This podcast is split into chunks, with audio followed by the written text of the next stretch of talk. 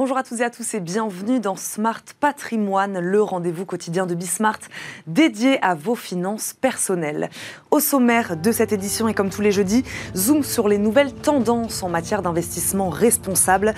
Un focus aujourd'hui sur le secteur de l'énergie alors que les investissements se dirigent de plus en plus vers les énergies renouvelables. Le contexte actuel de guerre en Ukraine, des tensions sur l'approvisionnement euh, du gaz russe fait craindre un bond en arrière sur les énergies fossiles. Plusieurs membres des 27 se tournent même d'ailleurs vers le charbon. Continuer à financer les entreprises polluantes pour assurer nos besoins énergétiques ou aller vers plus de sobriété et respecter les accords de Paris. On en parle dans quelques instants avec un spécialiste de la gestion de fonds à impact. Et puis, dans Enjeu patrimoine, un début d'année euh, extrêmement dynamique pour l'assurance vie. C'est le cas de le dire, les cotisations atteignent un niveau inégalé depuis plus de 10 ans, 8,4 milliards d'euros pour le premier trimestre 2022. Il faut remonter à 2011 pour trouver un montant plus élevé sur la même période. Le contexte économique incertain ne semble pas entamer donc la dynamique du produit d'épargne qui s'apparente de plus en plus comme le préféré des Français. 18 millions de détenteurs de contrats en 2021. On reviendra donc sur ce début d'année en fanfare et sur la prudence tout de même des assureurs face à l'augmentation des taux d'intérêt. Smart Patrimoine, c'est parti. Désinvestir les énergies fossiles et investir dans les énergies renouvelables, le moment où jamais on va poser la question à notre invité, alors que les volumes de gaz russe envoyés à l'Union européenne ont diminué de moitié en un an et que les 27 se tournent toujours, même davantage, vers les énergies fossiles, notamment le charbon, pour assurer leur sécurité et leurs besoins énergétiques. Comment, dans ces conditions, respecter les accords de Paris? On va poser la question à notre invité, Hortense Lacroix, responsable ISR et gérante Action Europe au sein de Financière Arbevel. Bonjour. Bonjour. Merci beaucoup de nous accompagner aujourd'hui, Hortense Lacroix. Euh, ma première question, je suis allée sur le site de l'ADEME. J'ai regardé, miser sur les énergies renouvelables, c'est diminuer la vulnérabilité de son territoire face à la hausse inéluctable du prix des énergies fossiles. Pourtant, face à cette hausse, aujourd'hui, on continue d'investir dans ces énergies fossiles. Comment on l'explique? Alors c'est compliqué parce que tout le monde vous explique effectivement que les panneaux solaires sont devenus la façon de produire l'électricité la moins chère et pourtant effectivement on a vu euh, grosse déception euh, sur ce G7 avec un espèce de rétro-pédalage euh, vers des énergies fossiles notamment vers tout ce qui est gaz. Alors la question c'est que c'est pas si facile en fait. il faut pas confondre électricité et gaz. Et si on prend le cas russe, qui, le cas pardon allemand, qui est le plus concerné par le gaz russe, puisque la moitié de leurs importations de gaz venaient de Russie, on a effectivement euh, la claire vision. L'Allemagne a fait d'énormes euh, progrès, d'énormes investissements sur les dernières décennies en renouvelables. Ils ont déjà quasiment la moitié de leur électricité qui est fabriquée en renouvelables. N'empêche que leurs industries qui consomment du gaz, elles, ont besoin de ce gaz. Et donc, la question qui se pose actuellement avec effectivement Nord Stream, qui a divisé là depuis brutalement depuis le 15 juin, Nord Stream n'apporte plus que la moitié du débit qu'il avait initialement.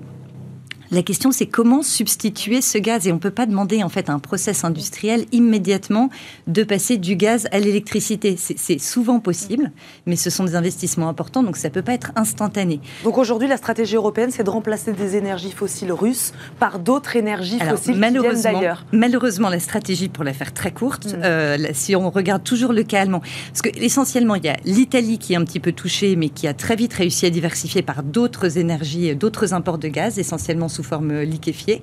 La France va réussir à s'en sortir aussi avec un petit peu plus d'imports. On a notamment un nouveau terminal qui arrive fin 2023 au Havre qui va réussir à complètement substituer les importations russes. Donc le problème se pose vraiment en Allemagne. Alors l'Allemagne euh, a essayé de pédaler en urgence avec des approvisionnements en gaz liquéfié, mais comme ils n'ont pas de terminal d'importation à ce stade, il a fallu passer par des navires de regasification qui seront sur les côtes euh, allemandes et qui vont importer. Ils ont besoin, grosso modo, ils ont besoin jusqu'à mi-2024 euh, pour substituer ce gaz russe et réussir de façon durable à trouver des approvisionnements en gaz liquéfié.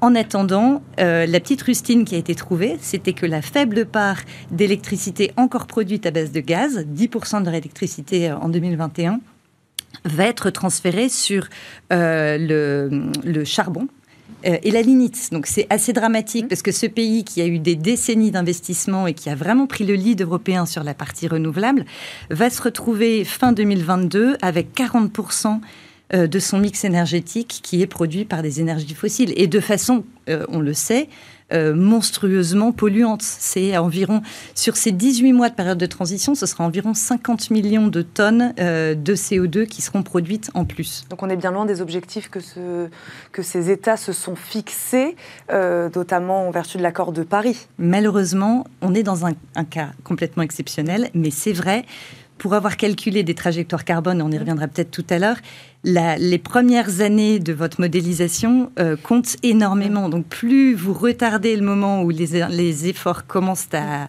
être mis en place, plus votre trajectoire est mauvaise. Donc une trajectoire à 1,5 ou euh, inférieure à 2, comme les accords de Paris l'avaient euh, souhaité le mettre en place, ça paraît effectivement de plus en plus difficile. Hortense Lacroix, un, un mot aussi sur les marchés financiers, puisque là aussi ça vous, ça vous intéresse chez Financière Arbevel évidemment. comment les valeurs énergétiques, alors renouvelables ou non d'ailleurs, ont-elles été impactées ces derniers mois sur les marchés? Alors, les énergies renouvelables, pour commencer par ce qui va bien, ce, qui, ce, qui, va dans le bon sens, les énergies renouvelables ont considérablement euh, bénéficié de la crise russe parce qu'on a tout de suite compris qu'il y avait effectivement une pénurie massive d'énergie, que les investissements devraient être relancés, donc on aurait a priori une accélération des, des, capacités installées au cours des prochaines années. Et puis à court terme, il y a eu un effet un petit peu d'aubaine. Euh, vous savez que le mécanisme de fixation du prix de l'électricité en Europe, c'est l'énergie marginale qui fixe, qui fixe le prix. Donc c'est le gaz actuellement en Europe qui est l'énergie marginale. Donc la hausse du prix du gaz s'est répercutée sur la hausse du prix de l'électricité. Un certain nombre de producteurs d'énergie renouvelable sont exposés au prix spot, donc au prix du marché, et ont bénéficié donc euh, de, cette hausse de prix dans leurs revenus. Donc on ne désinvestit pas les énergies renouvelables, c'est ce que on ne désinvestit pas. Mais sur le court terme, en tout cas, la stratégie, il faut aussi, euh, voilà, on parlait de sécurité énergétique, subvenir aux besoins des États membres. Voilà, il, faut, il faut réaliser, là, en bourse cette semaine, on a eu des, chocs euh, terribles parce que l'Allemagne a annoncé rentrer dans sa phase 2 de son plan d'urgence d'approvisionnement en gaz il faut bien se rendre compte que ça veut dire potentiellement, si on arrive à la phase 3, c'est des confiscations de gaz, mais déjà en phase 2, on annule purement et simplement des contrats qui ont été signés. Donc si vous, dans votre industrie, vous avez eu la perspicacité de euh, vous approvisionner à horizon 3 ans à des prix très intéressants en gaz, d'ores et déjà, du fait de cette phase 2, donc qui n'a pas encore été votée au Bundestag, Bundesrat, mais qui a été euh, annoncée, dès à présent, votre prix d'approvisionnement est remis en cause.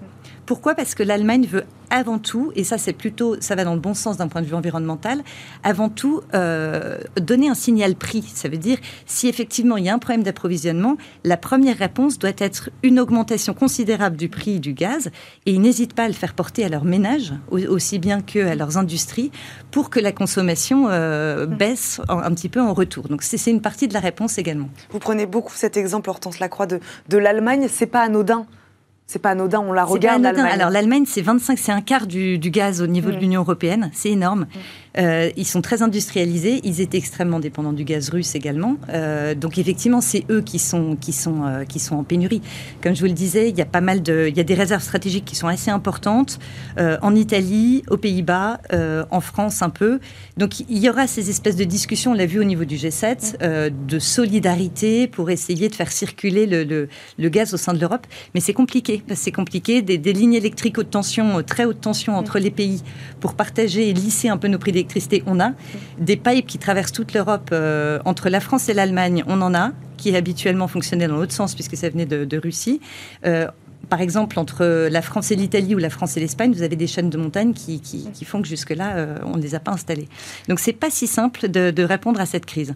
Le temps file. J'aimerais juste parler un tout petit peu de ce que vous faites avec Financière Arbevel, comment vous accompagnez les entreprises. D'ailleurs, est-ce que vous en accompagnez des entreprises dites polluantes? Voilà, est-ce qu'on les accompagne dans le verdissement de leur activité ou alors est-ce qu'on dit non, voilà, vous énergie fossile. On dit non. Voilà, expliquez-nous un peu votre travail en quelques secondes. Le temps passe trop vite. C'est une, très très grande question parce qu'effectivement, la réglementation euh, qui nous oblige, nous, euh, dans la gestion d'actifs, à communiquer de plus en plus sur l'empreinte des fonds et ce que font les fonds, part un petit peu dans différentes directions et on ne sait pas exactement, j'imagine, au niveau du porteur, la difficulté de faire ses choix en fonction de toutes les informations qui sont données. Il y a deux solutions. Soit on dit tout de suite on veut être extrêmement propre et on veut avoir une empreinte carbone. Euh, absolument parfaite, à ce moment-là, c'est facile. Vous sortez tout ce qui est énergie fossile, vous sortez des aciéries, vous sortez euh, du, des cimenteries. On sait exactement qui sont les gros émetteurs de carbone. Euh, l'exclusion, c'est quelque chose d'assez facile on n'a pas l'impression forcément que c'est en excluant qu'on va aider les industries à, à, se modifier. Alors nous, chez Financeur Arbevel et particulièrement le fonds que je gère, Pluvalca Sustainable Opportunities, on a choisi d'investir dans les technologies innovantes qui permettaient aux sociétés de faire autrement. Ça veut dire, voilà, si on prend l'exemple d'une aciérie, quelle est la technologie qui va permettre aux aciéries d'améliorer considérablement leur empreinte carbone pour produire exactement le même produit On va terminer sur ces mots. Il nous reste malheureusement plus de temps. Merci beaucoup, Hortense Lacroix, d'avoir répondu à nos questions aujourd'hui. Je rappelle, vous êtes responsable ISR et gérante Action Europe au sein donc de Financière Arbevel. Merci beaucoup d'avoir répondu à nos questions. Tout de suite, c'est Enjeu patrimoine.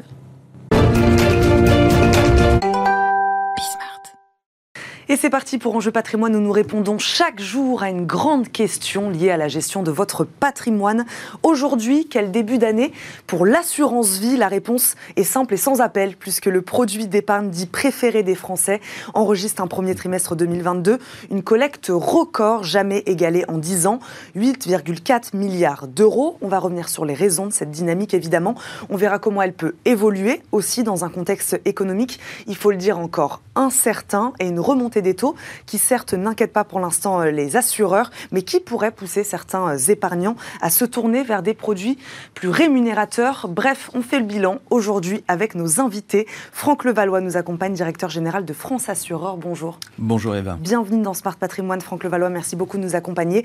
Marion Devagener nous accompagne également, directrice d'Alliance Patrimoine et leader de l'écosystème Mon Avenir chez Alliance France. Bonjour. Bonjour Eva. Merci beaucoup Marion de nous accompagner également.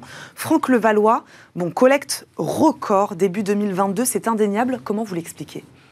Bon, d'abord quelques chiffres. Euh, la, dynamique positive qu'on avait, euh, euh, qui s'était installée finalement en 2021 après une année 2020 perturbée par les confinements.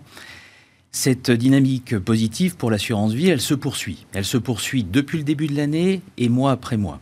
Donc elle n'est pas nouvelle, voilà, c'est ce que vous. Elle avait démarré, en, elle avait démarré en 2021 et elle se poursuit en 2022, mois après mois. Euh, les chiffres du, mois de mai pour l'assurance l'assurance vie que nous publions euh, pour le marché aujourd'hui. on va avoir en exclusivité sur absolument, le plateau Absolument, et, et, montre en fait euh, un montant, un niveau de cotisation pour l'assurance vie de 11 milliards 8, ce qui est d'abord une progression par rapport au mois de mai euh, de l'année passée. Mhm. Euh, depuis le début de l'année, c'est-à-dire euh, le cumul des cotisations depuis le début de l'année, est en progression de 4% par rapport aux cinq premiers mois de l'année 2021. Donc vous voyez qu'il y a donc une dynamique qui se poursuit. Lorsqu'on regarde la collecte nette, hein, qui est un indicateur très important d'assurance vie, la différence entre les cotisations et les prestations, eh bien cette collecte nette, elle est positive. Euh, depuis le début de l'année. Pour le mois de mai, elle s'élève à 1 milliard, euh, 1 milliard 9, mmh. d'accord, plus 1 milliard 9. Elle est en progression de 0,2 milliard par rapport à l'année dernière, au mois de mai. Et depuis le début de l'année, c'est une progression euh, très importante puisque cette collecte nette en cumulé atteint 12 euh, milliards 4, c'est-à-dire une progression de 2 milliards 8. Voilà, donc les chiffres sont j'allais dire, très positif euh, pour l'assurance vie, et avec une répartition entre l'euro et l'unité de compte. Hein, vous savez que ce, mix, cette allocation entre l'euro et l'unité de compte euh, est quelque chose de, très scruté. Eh bien, ce, euh, cet équilibre est stable par rapport au début de l'année, j'allais dire même par rapport à 2021 puisque depuis le début de l'année, c'est 40% que représentent les unités de compte dans les cotisations en assurance. Bah, Franck Levallois, merci beaucoup pour ce point justement très statistique, très technique. Donc une tendance en effet qui est bel et bien là. Je reviens à ma question, comment vous l'expliquez? Et comment vous expliquez cette tendance qui monte? Puisque là, vous nous dites que les derniers chiffres sont très, très, très encourageants. Euh, qu'est-ce qui explique dans le contexte, je le disais, un contexte économique quand même qui est plutôt incertain Est-ce qu'on peut faire le lien avec ce contexte-là? Euh, Voilà, comment vous expliquez cette tendance? Je crois tout simplement, vous savez, Eva, euh, dans les contextes incertain dans le contexte que nous, euh, nous vivons euh, aujourd'hui. Je crois que les Français, je crois que les épargnants euh, cherchent ce qui les rassure. Mmh. Et l'assurance vie, c'est le produit préféré, le produit d'épargne préféré des Français. Je rappelle quand même 18 millions de souscripteurs, c'est-à-dire 18 millions de Français qui détiennent un ou plusieurs contrats d'assurance vie.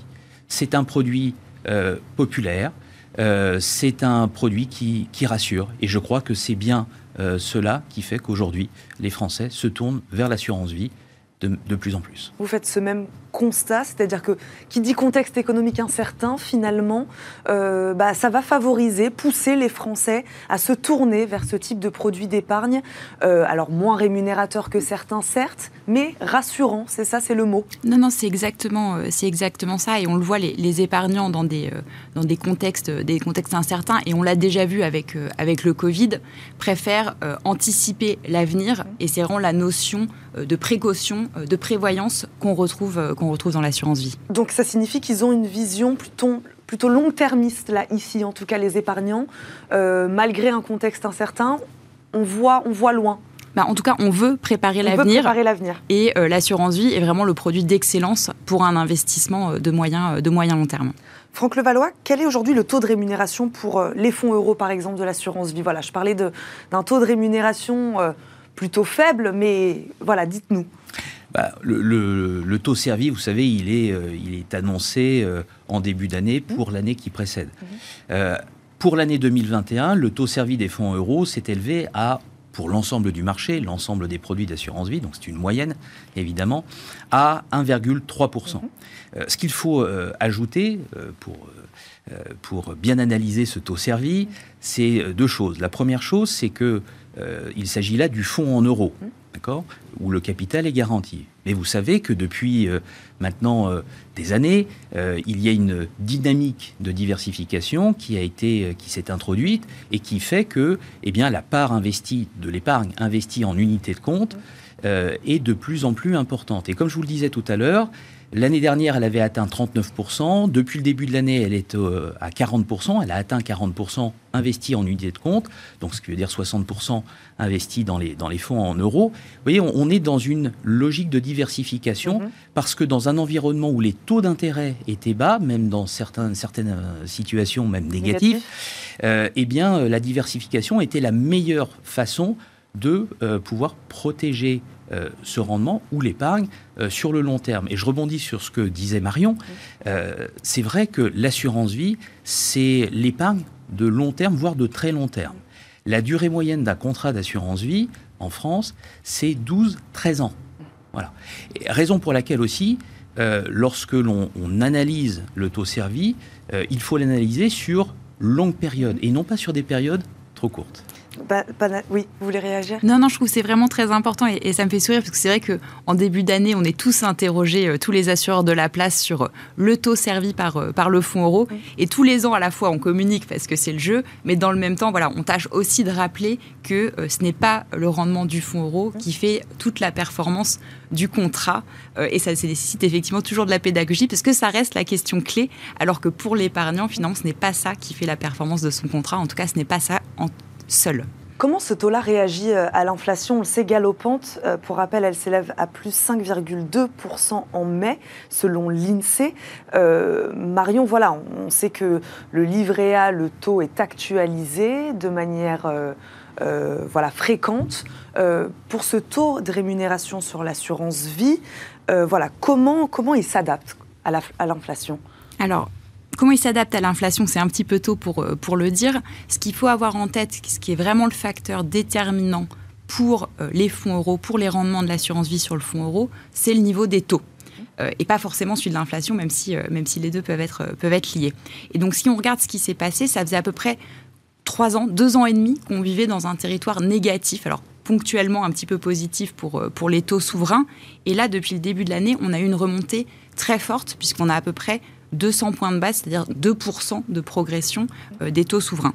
Donc ça, c'est plutôt une bonne nouvelle dans la durée, puisque ça veut dire que les assureurs sortent d'une période où eux-mêmes pouvaient faire des investissements euh, à très, faible, à très faible rendement. Donc là, petit à petit, les assureurs vont réengranger euh, des investissements plus profitables et qui vont bénéficier aux épargnants. À court terme, on a effectivement un petit effet, euh, un petit effet de ciseau et c'est toujours le cas dans les transitions. Mais je pense que le point qui est intéressant d'avoir en tête aussi, c'est que les assureurs ont constitué des réserves, puisque chaque année, on parle à la fois euh, de la participation aux bénéfices, donc du taux servi sur le fonds euro, mais les assureurs gardent aussi une partie dans ce qui s'appelle euh, la provision pour participation aux bénéfices, qui permet de mettre de l'argent de côté, qui est de l'argent qui sera redistribué aux épargnants. Et, euh, et c'est ces réserves-là qui permettent aussi de gérer dans la durée. Et Franck l'a dit, l'important, c'est le rendement vu dans la durée d'un contrat qui dure souvent bien plus de 10 ans. Franck Levallois, j'aimerais aussi quand même vous faire réagir sur ce contexte inflationniste. Je sais que France Assureur fait des propositions d'ailleurs dans ce sens pour mieux adapter euh, ce contrat d'assurance vie euh, au contexte inflationniste. Voilà, qu'est-ce que vous, vous pensez là-dessus? Alors, euh, bon, il y, a plusieurs éléments dans, votre, hmm. dans votre question. Il y a d'abord des travaux qui ont été menés avec le, le, marché, les différents acteurs du marché, qu'ils soient producteurs, qu'ils soient distributeurs, pour euh, améliorer la comparabilité, la lisibilité des offres. Hein. Je fais référence à un accord de place hein, qui est sous l'égide euh, de Bruno Le Maire, qui a été signé le 2 février dernier euh, et qui a appelé l'ensemble des acteurs, les assureurs vie, à étendre la transparence sur les frais sur leurs frais, des, produits d'assurance vie, à la sphère publicitaire. Alors qu'est-ce que, qu'est-ce que cela veut dire été mis en place au 1er, juin. Au 1er juin. Alors qu'est-ce que cela veut dire Concrètement, ça veut dire que euh, les assureurs vie publient sur leur site internet, euh, dans un tableau euh, standardisé, c'est le même pour tous, et ça c'est très important, mhm. parce que le format de ce tableau permet la comparabilité des frais. Ce tableau présente les frais des produits d'assurance vie selon une, catégorie, enfin, une catégorisation qui euh, facilite la bonne compréhension de ces frais, les frais sur euh, les cotisations, les frais sur l'encours et, euh, j'allais dire, support par support. Donc ça, c'est un, une première avancée pour encore améliorer la lisibilité et la comparabilité des offres. Et puis à partir de, en fait, demain, le 1er juillet, euh, et ça, c'est l'arrêté du 24 février euh, qui, euh, qui, nous le dit, c'est que les, les assureurs doivent communiquer alors à la fois à celles et ceux qui vont souscrire un contrat d'assurance vie. Donc on est vraiment dans la phase pré-contractuelle, juste avant la signature du contrat, avec son, son, son, agent, son courtier, son conseiller, dans, dans, un réseau bancaire par exemple. Et bien juste avant, on va remettre euh, un détail des frais support par support, donc pour chacune des unités de compte qui auront été sélectionnées, en fait, on va enrichir l'information en faisant apparaître dans la transparence des frais le total entre les frais des supports en unités de compte qui auront été sélectionnés et les frais du contrat. Ça, c'est vrai juste avant la souscription, donc dans la phase précontractuelle, mais ce sera également fait dans les relevés annuels qui sont envoyés chaque année par les assureurs vie à leurs assurés. Marion de Wagener, sur cette question de la transparence, justement, sur les contrats d'assurance vie Non, je pense que c'est vraiment, euh, un point important et c'est, euh, une vraie évolution pour, euh, pour l'épargnant. C'était parfois un reproche qui pouvait être fait sur la complexité de comprendre justement les frais et la comparabilité finalement des offres entre, entre, différents, entre différents assureurs. Donc c'est quelque chose d'extrêmement, d'extrêmement structurant. Et je ne peux pas non plus m'empêcher de parler d'Alliance Vie Fidélité, qui est le contrat qu'Alliance a lancé en 2020, où on avait déjà fait le choix de ne plus recevoir, que l'assureur ne reçoive plus de euh, rétrocommission de la part euh, des sociétés, euh, des sociétés de gestion. Et c'est vrai que ça, c'était un mécanisme qui n'était pas toujours, pas toujours très connu et avec des pratiques assez, assez variables. Et la transparence des frais qui a été mise en place permet bah, justement de comprendre, parce qu'on a des contrats qui sont pas comparables entre des contrats qui sont dits en clean share, comme ceux qu'on peut proposer, et ceux qui faisaient l'objet de rétrocession. Et là, ça permet finalement de mettre, de mettre le terrain de jeu à, à égalité et que l'épargnant comprenne bien ce, pourquoi, euh, ce pourquoi ils payent et c'est extrêmement structurant. Pour revenir sur ce contexte un peu particulier, hein, justement en ce moment on parlait d'inflation, on a parlé aussi euh, de, remontée des taux. pas d'inquiétude pour l'instant, Franck Levallois, c'est un sujet d'attention, mais pas d'inquiétude aujourd'hui pour les, pour les assureurs, cette remontée des taux d'intérêt? Nous sommes attentifs à la, la, remontée, en fait nous sommes attentifs au rythme de remontée des taux d'intérêt. Parce que la remontée des taux d'intérêt, finalement, ça correspond à une normalisation d'une situation qui était problématique mhm. tout de même. puisque des taux qui baissent pendant des décennies, qui sont même dans certains cas négatifs, on ne peut pas dire que ça profite véritablement au, rendement, au rendement des fonds en euros, donc aux assurés. le fait que les taux d'intérêt remontent, euh, eh bien, ça a un effet relutif, hein, euh, c'est-à-dire que le rendement financier des fonds en euros eh bien, va, euh, va, croître ou va s'améliorer par simplement le, phénomène ou le jeu du remplacement des obligations qui arrivent à échéance par de nouvelles obligations qui portent un rendement supérieur. Donc c'est positif mm-hmm. pour les fonds en euros, c'est donc positif pour les assurés, pour les épargnants.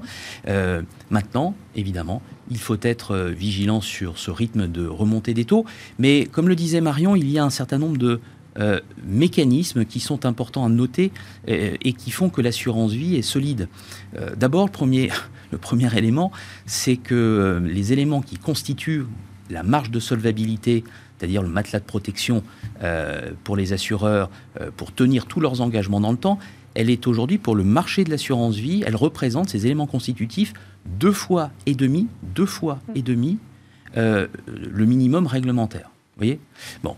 Et puis, il y a ces mécanismes qui permettent d'absorber, euh, je pense à la réserve de capitalisation, les moins-values obligataires, par exemple. Mhm. Je pense également à ce mécanisme que Marion a cité, qui est la provision pour participation aux bénéfices, et qui permet de redistribuer euh, aux assurés euh, dès lors que redistribuer taux servi, euh, donc de la rémunération, dès lors que euh, les rendements euh, comptables des portefeuilles peuvent être un, peu moins élevés. Donc c'est une façon de mutualiser, de lisser dans le temps le, la rémunération, le rendement donc des contrats d'assurance vie. Marion, il nous reste vraiment quelques secondes, mais j'aimerais là aussi, vous aussi, vous entendre sur cette question de, de remontée des taux et de l'impact sur l'épargnant. Sur je, je, le disais tout à l'heure, pas d'inquiétude qu'il aille vers d'autres produits d'épargne. Ce n'est pas le cas encore aujourd'hui. Alors, ce n'est pas, euh, c'est pas ce qu'on constate. Euh, l'assurance vie, ça reste un produit de long terme. Et comme le disait Franck, je pense que vraiment ce qu'il faut retenir, euh, c'est que la remontée des taux, c'est une bonne nouvelle pour les assureurs et donc pour les assurés. On vivait vraiment dans un monde anormal, je veux dire. C'est-à-dire qu'on garantissait le, le capital sur le fonds euro aux épargnants, alors que potentiellement, l'assureur pouvait être amené à investir à des taux négatifs. Là, on revient dans un monde normal. Elle est positive jusqu'à un certain niveau et jusqu'à un certain rythme. Exactement, c'est vraiment la question, c'est vraiment la question, la question du rythme. Mais comme le disait, le disait Franck, il y a un certain nombre de réserves ont été constituées et qui permettent justement d'absorber, euh, d'absorber ce choc. Et bon, on va terminer là-dessus. Merci beaucoup à tous les deux d'avoir répondu à nos questions aujourd'hui, d'avoir fait le bilan de ce début d'année pour l'assurance vie. Franck Levallois, je le rappelle, vous êtes directeur général de France Assureur. Marion De Wagener, vous êtes directrice d'Alliance Patrimoine et leader de l'écosystème Mon Avenir chez Alliance France. Merci beaucoup à tous les deux de nous avoir accompagnés aujourd'hui. Merci à vous de nous avoir suivis. On se retrouve demain, même heure, pour un nouveau numéro de Smart Patrimoine. À demain.